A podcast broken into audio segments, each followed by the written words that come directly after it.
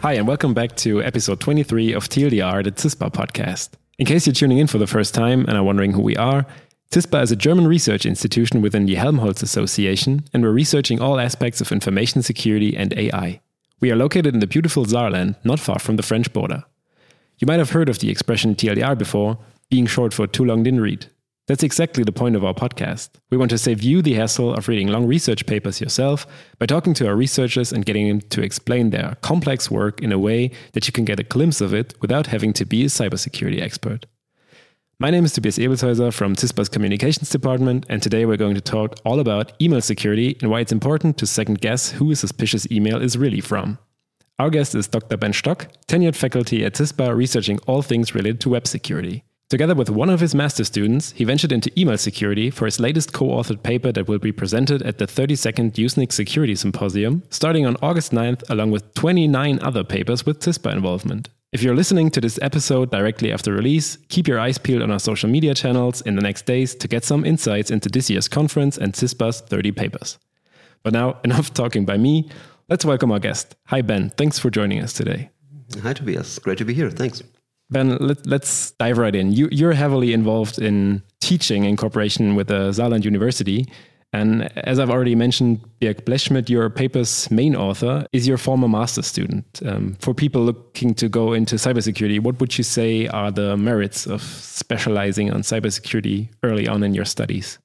All right. So Birk actually was a student of our bachelor's in cybersecurity. And I think one of the key selling points of that study course is the fact that you start with information security from day one.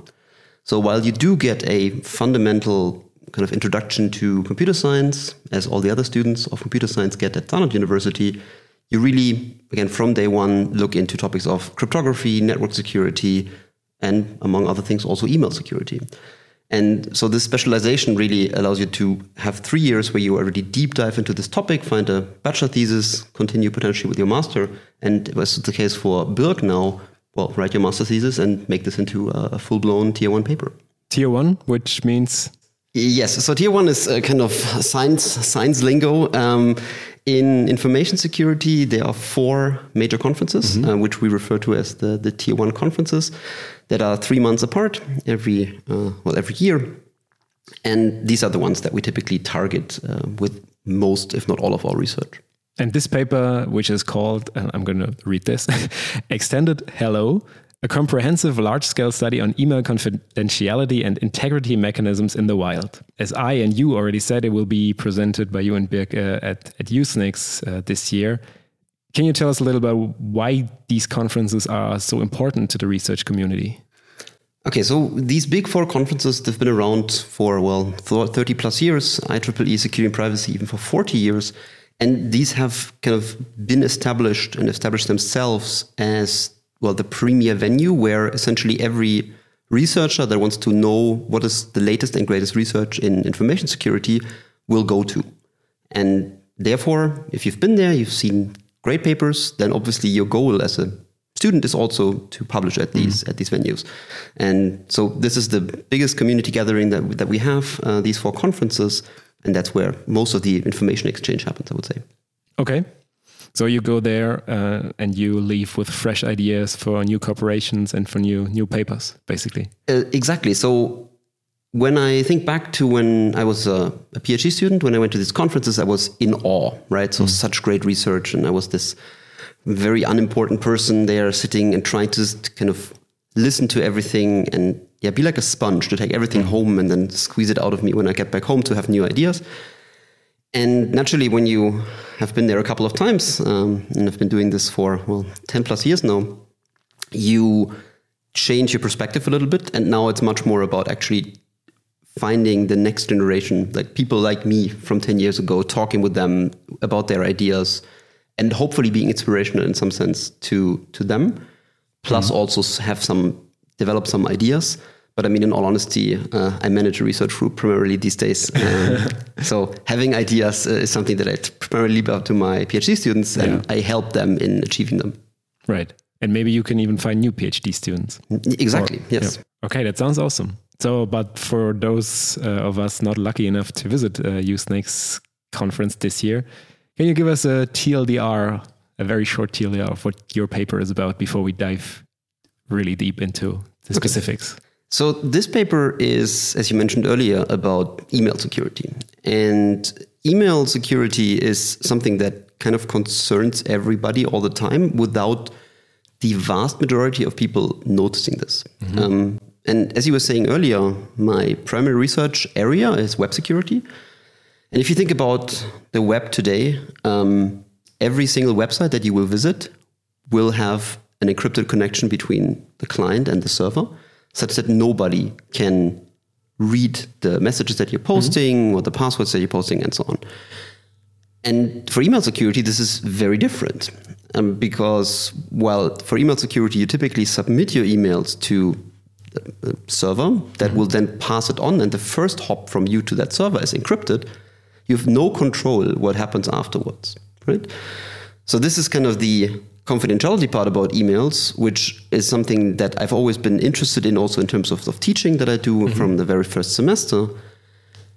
But we wanted to kind of do a really comprehensive analysis of both, confidentiality, such that nobody can look into my emails. Mm-hmm. But at the same time, I think we've all received emails from somebody claiming to be my bank or my boss and urgently wanting something from us. Yeah.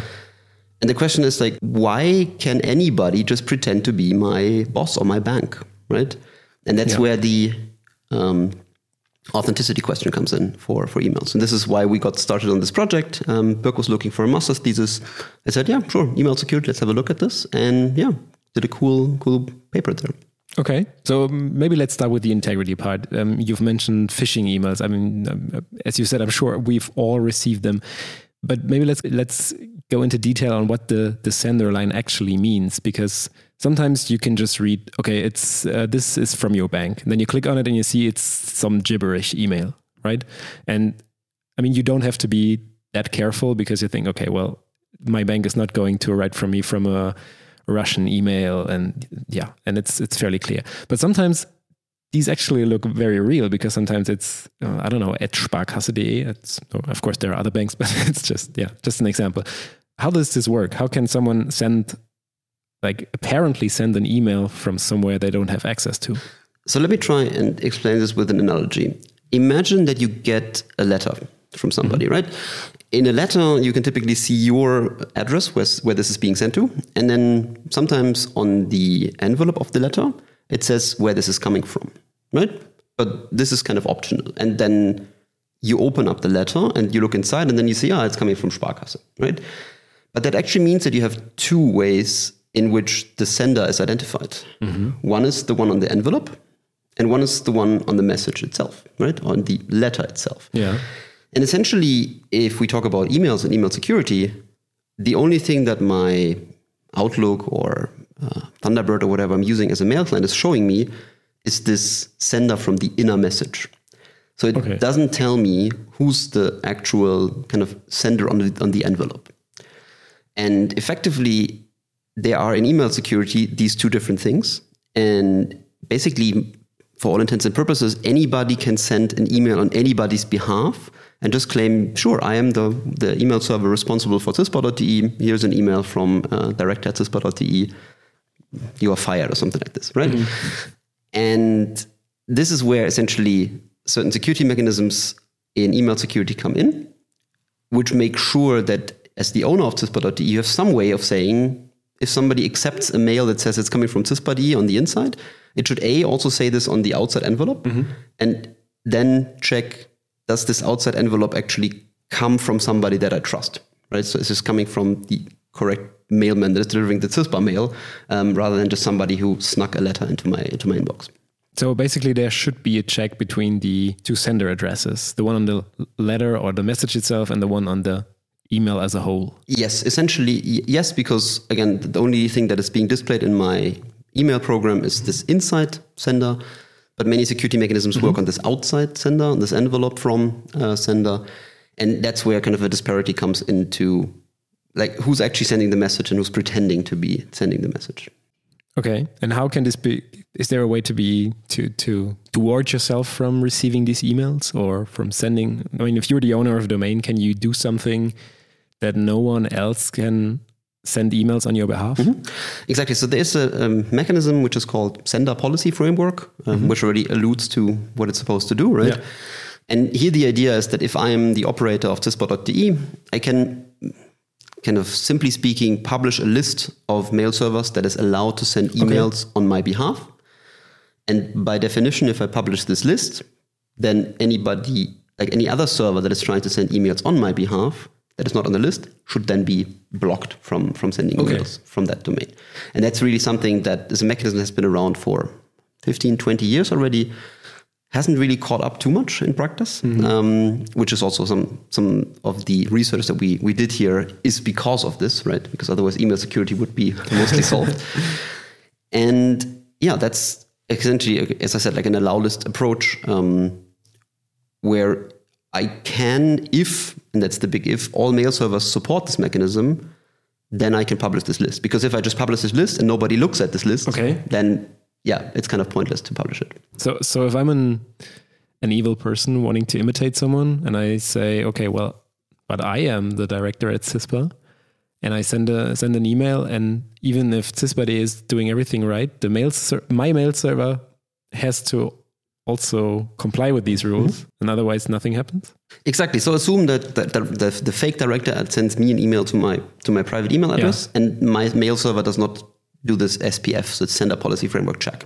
Then it's just going to say, okay, there's an email which is coming from director at CISPA. It's coming from mail.attacker.com, but I don't understand if this is allowed or not, so I'll just accept that email. Okay. And importantly, for for the victim who then gets that email, it's not clear, at least not easily visible, like who was sending this email, yeah. right? Then in your Outlook, you have to like right click on the email, view options, need to understand all the technical mm. headers that are in the email, but there's no easy way to tell. Oh no, this this looks like it's yeah. it's fishy.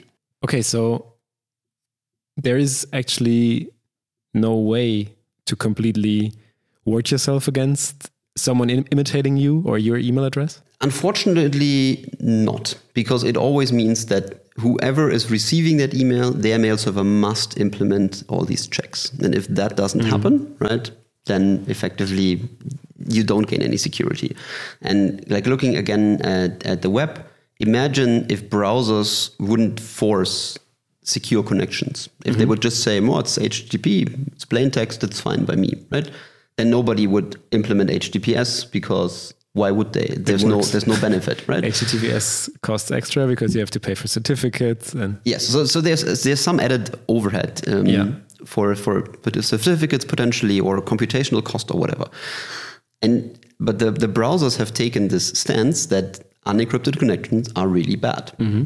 Which you might have noticed whenever you have visited some page that had a, an invalid certificate and you were told to leave this website immediately and you can only pass with an admin password and so on. So it's really tough to exactly actually, exactly yeah. because like looking like 10 years we had in, in browsers we had this green indicator it's like mm-hmm. hey this is secure connections this is a good thing and nowadays it's just a black indicator so it doesn't give you a positive sign mm-hmm. if it's https but if it's unencrypted, it's going to be like a red warning, it's like don't enter passwords here, um, and so on. Yeah. So browsers really do a lot to force HTTPS on the entire web. So it went from extra security to being the absolute standard, and otherwise, yes, uh, it's kind of extra insecurity now if you have uh, if you have HTTP only. And that's where email security uh, differs so much mm-hmm. because you also have millions of mail servers, right, that can handle uh, incoming email mm-hmm. for whatever domains. Whereas with browsers, you have whatever three, four, five big ones, yeah. where it's much easier to implement this this change. Um, and we in our study actually not looked at millions of, of mail servers. Mm-hmm. We obviously can't, right? But Birk registered accounts on I think 46 different mail providers, um, big mail providers, T-Online, for example, one of them, Gmail, and so on. And we checked whether they would actually look up this sender policy framework entry to mm-hmm. just see, it's like, okay, if now somebody claiming to be director at CISPA.de sends an email to a Gmail address, would they actually check this entry? And it turns out, unfortunately, well, one of those two that I just mentioned does not do it, and it's not Gmail. Okay. right. So maybe getting back to that paper, you did a comprehensive check of a lot of email providers, as you've uh, just mentioned. What is the general, like the general result of that? Are you, you as a you as someone who who, who might be able to kind of rate that? Are you happy with what the email providers are doing, or uh, could it be better? It could be much better. So the sender policy framework is, is the one thing, right? Um, there are other mechanisms that relate to this. Um, one being called DMARC, another one being called DKIM, and we also saw that those are not necessarily properly implemented. Um, so even if again CISPA-DE is properly configured, mm-hmm. many major mail providers will not ma- make these additional checks, which means still people can fake emails coming seemingly from CISPA.de. So that's half of the problem when we talk about the integrity and authenticity of emails. The other part is also about the confidentiality. Mm-hmm. So here we actually saw that all mail providers, if I remember correctly, that we looked at, if they send an outgoing email somewhere and that other side says, no, sorry, I do not support encryption, like for the transport between mail server to mail mm-hmm. server, they just say, all right, it doesn't support encryption, we'll send the email anyways. okay. And if you think about somebody who is in a position to well, not only eavesdrop on traffic, but manipulate traffic, right? We've all heard about Mr. Snowden and his, his findings from a couple years ago. Mm. So you can assume that there, there are parties out there that will be able to intercept traffic, change traffic. Whenever I now try to send, my mail server tries to send your mail server an email, if there's somebody in the middle who just says, no, Tobias's mail server doesn't support uh, encryption, and my mail server then sends that email in plain text, there you go, GCHQ and NSA will now be able to look at the, the, the emails. And this is really a big problem in my mind because it means, yeah, we are communicating in plain text. Um, and again, considering the types of emails that we exchange, right? This might be confidential research projects. This might be my bank notifying me about something. Um, whatever you can imagine, right? Uh, password recovery emails for your for your Amazon account, right? If all of these things go unencrypted over the network, somebody can well look into those and in the Amazon password recovery case, just take that recovery link uh, and yeah, log into your your account then. Okay, so if I usually write an email without adding any thought into it, it's not encrypted. Exactly. So in when we talk about encryption, we always need to think about so so how can I encrypt in a way that the other side can decrypt that email, mm-hmm. right? And typically, and this goes back to first lecture in the first semester of the students, right? There are two ways of doing this: symmetric encryption, where the two people communicating have agreed on a shared secret up front. Mm-hmm. But that doesn't really scale if you think about billions of people writing mm. billions other people emails potentially, right? So that doesn't work. Yeah. The other thing is asymmetric cryptography or asymmetric encryption, where I can publish what is called a, a, public key. And you can use that public key to encrypt an email to me, and only I, with my private key, can open that email again, right? Okay. Nobody else in the world can. And everybody who wants to communicate in an encrypted way just has to publish their public key. But that's not the default. So when you register for an email account on gmail.com, it doesn't say, hey, here is your uh, SMIME or uh, OpenPGP key. Yeah. This is something that you need to do on top. Okay. And naturally, within CISPA, we have this, but this is not something that the average, well, citizen or average email user will, will have. Therefore, by default, if I open my um, my Outlook send an email to a student, right? By default, that's going to be unencrypted. But the connection can still be encrypted between the mail servers. The connection between the mail servers can, and well, in my mind, should uh, yeah. still be encrypted.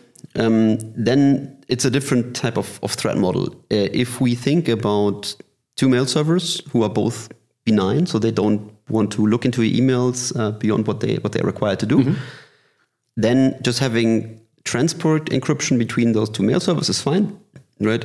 So this is essentially you trust them. You trust your postman to not open your your mails. Yeah. Right? Because you have an envelope around it. And you can imagine that the, the, the, postman driving that email from the post office to your house, right, in his car, that's the transport encryption, so it's protected from anybody looking in. If the postman becomes malicious and opens your mail, there's nothing you can do, right? If I encrypt my email, then I put essentially my envelope in a box that is locked that even the postman can't open. So then it doesn't matter if it's if it's transported in plain text or, or in an armored car, nobody can look inside. Or the message is so jumbled that he just can't make any sense of it. Exactly, yeah. it makes no sense to them then. Yeah. But is, assuming both servers do encrypt the transport, then a third party will also not be able to read the the text or the email or the image um, without any further um, yeah without any further work. Let's put it like that. Exactly. So if we have this transport encryption again which is https right? That's transport encryption. Yeah. If we have the equivalent between mail servers nobody can look into that uh, that traffic and no, therefore nobody can see that that email inside exactly. Okay. But how does it look in the wild as you've put it in your paper? Yes. Does the majority of uh, email servers um, support that encryption or so effectively i maybe need to kind of go quickly back to to the web to explain this mm-hmm. on the web if you go to sparkasse.de uh, but the certificate that your browser gets back is for attacker.com right mm-hmm. you're going to get like a red warning saying no attacker.com does not match sparkasse.de mm-hmm. and that is saying there is a potentially valid certificate here but it's not valid for the domain that you wanted to talk to right so your browser will say, no, I'm not going to connect to this. Okay. And the same actually applies when two mail servers speak to each other. So let's say I'm a delivering mail server, I'm sending an email to you. Then I effectively connect to you and say, hey, can you please give me your certificate? Right? Um, but now you have a certificate that is not tobias.de, but it's example.com. Right? Mm-hmm. So what I should do in terms of security now is to say I should not deliver any emails to you because you, you do not own the certificate for tobias.de. It turns out, however, this is this very simple check is not implemented or intentionally not done by all of the mail providers that we tested. Mm-hmm. So even if you present me a certificate that does not match your, your name, that has expired in the past, uh, or even a certificate where, where, we just claim, no, I don't support email encryption, all providers that we tested will still deliver that email to you. And that's really a big problem. And so we then asked ourselves, okay, so so why does this happen? Why are these mail servers so functionality oriented? Because for me as a security person, it's like it's not that hard to get a certificate. It's actually you can get it for free for mm-hmm. any host name, and you can automate getting a new certificate. So everything is super easy these days. Mm-hmm.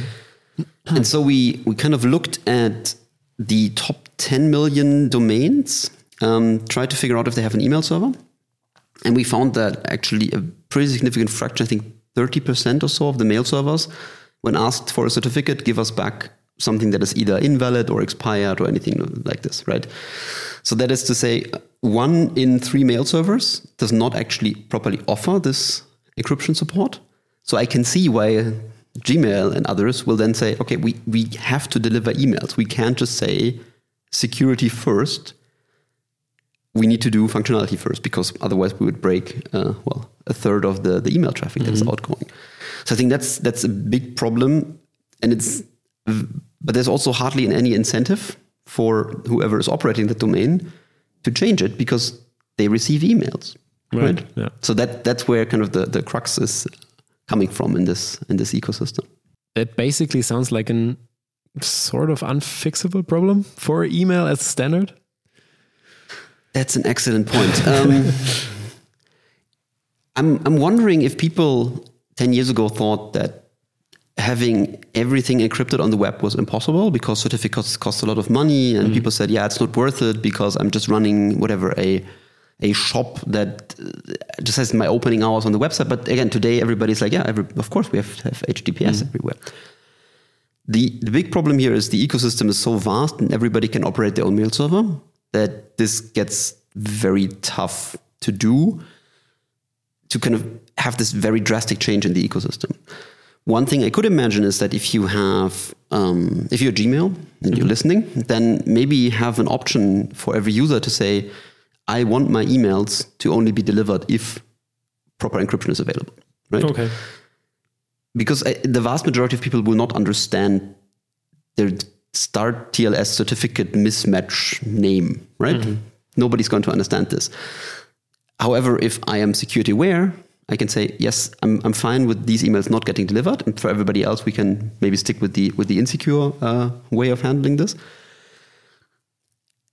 And I mean, the other solution to this problem is, in particular, for for the individual, right? If you are the recipient of potentially confidential emails, you should not actually rely on mail servers properly encrypting end to end or mm-hmm. mail server to mail server, mm-hmm. but instead to end to end encryption. So get your own SMIME certificate. You can also get those for free these days.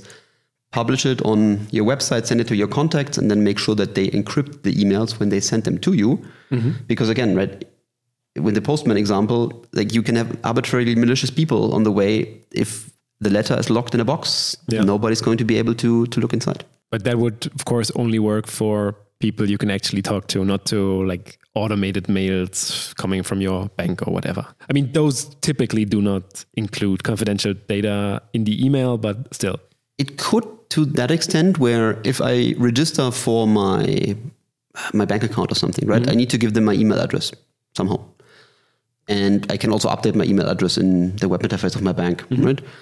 The bank could just add another field, say, here, upload your SMIME, SMIME certificate. Yeah and then implement on their side that if a certain customer has such a certificate, then make use of this to, to encrypt the email that is outgoing.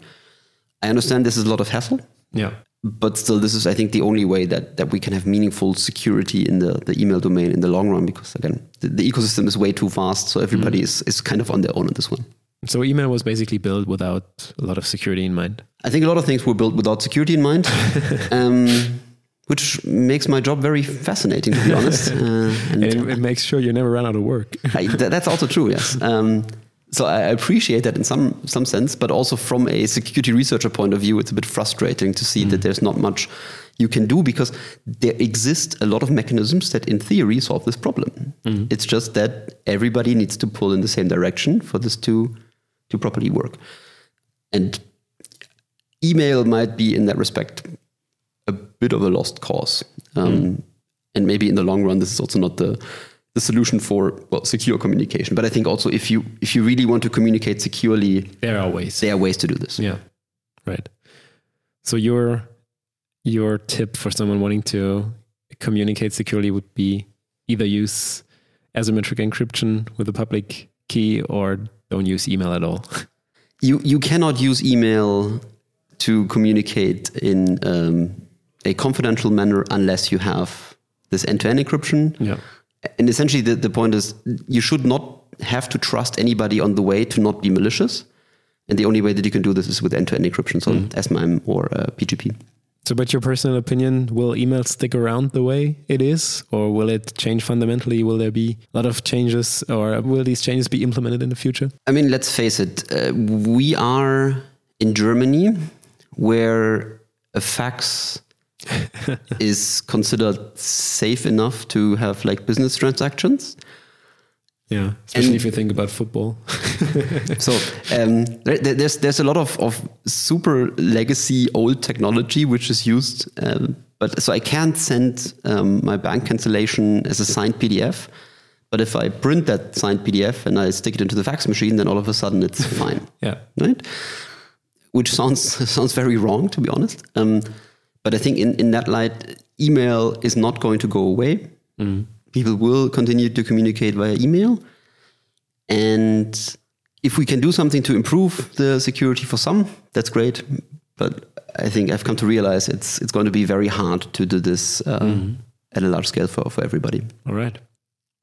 I think I have one last question when it comes to this uh, integrity part. If you are able to like fake that header very well so it looks like it's coming from a different person. A lot of experts are warning right now that phishing emails will only get worse in the very near future when we think of large language models like ChatGPT. Do you think there's there's like a phishing epidemic coming? So I think the large language models they they help with creating messages that don't look badly faked. Mm -hmm. Right? But I think the most efficient phishing emails are not necessarily just those that are well written, But if I think this email looks weird, I will look at kind of some indicators. Like, okay, what does the, the from say? Mm-hmm. Right? This is actually my bank. Okay, that sounds interesting. Then if my bank sends me an email, they know my name usually. Mm-hmm. Right? If they just start with dear customer, that's going to make me question this email a little bit already because having my information is kind of serving as a trust anchor. So I know they know something about me, which makes me more inclined to trust um, that incoming email. Having said that, though, that's also not a perfect way of uh, ensuring that the message has not been faked. Because I think 15 years ago or so, there was a, a compromise on, on eBay and there was some data that was stolen. And I, to this day, get emails uh, with my name, my date of birth, and a very, very old address where, where I was living when I uh, was studying for my bachelor's degree. Okay. But they, like, the phishers use this information. And I think if such a data breach occurs, then it's much more likely that you have high quality phishing emails combined with these large language models, then it really becomes dangerous, right? But I don't think that the LLMs will make that big of a difference on um, on phishing as a whole.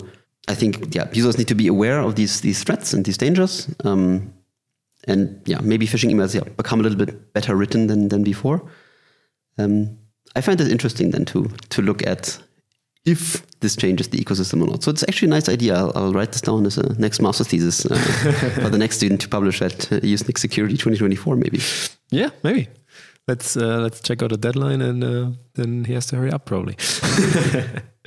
okay, thank you very much, Ben, for this insight into um, a topic that is also not your uh, usual um, daily work.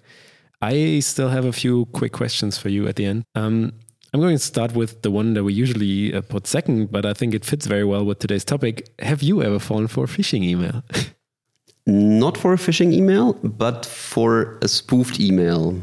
I once believed that I received an email from somebody who was a session chair at a conference, just asking me, can you switch with the previous speaker? And it turns out this was a student of mine who, as part of a course that we taught at the time, had a task of spoofing an email and making one of the team from the um, from the chair fall for it. And yeah, I fell for that. So I did. Okay. I hope he he or she got a good grade. Absolutely, yes. Very well. Nice. Um, do you use a password manager? yes, I think I know two passwords. Uh, one to lo- unlock my computer and one to unlock uh, the password manager. Okay. Is there a specific reason why you've chosen to do that? So, if anybody listening to this who's, who's taking my lecture next uh, in the winter term, um, password security. So you have to assume that somebody will compromise websites, and every time I reuse a password, that means the attacker can now maybe access other accounts. And the best solution for this problem is just to have a password manager where I don't have to know any of my passwords. So I also can hardly be phished actually, because if I don't know a password, how would I enter it in the first place? That's true. Yeah. All right. As a cybersecurity researcher, do you handle your private data differently? So are you wary of sharing things on social media or writing emails? Writing emails, no. Um, sharing things on social media, probably yes. Um, so I do have two kids, and there's a very clear red line between my kids and, and social media.